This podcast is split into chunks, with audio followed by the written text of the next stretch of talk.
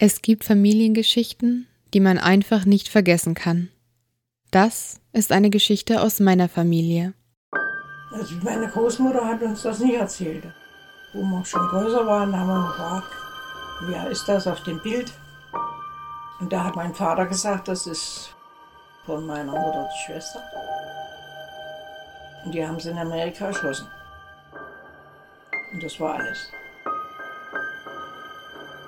Ein Geheimnis, das fast nach einem Mythos klingt. Aber mittlerweile weiß ich, der Schlüssel zu diesem Geheimnis war nie verloren. Wir konnten nur nicht danach suchen. Das Mädchen, das dort in Amerika starb, ist keine Figur aus einem Schauermärchen. In den letzten Jahren sind wir ihr und den Menschen in ihrem Leben näher gekommen. Und uns wurde klar, dass wir die Geschichte um ihr Schicksal teilen möchten.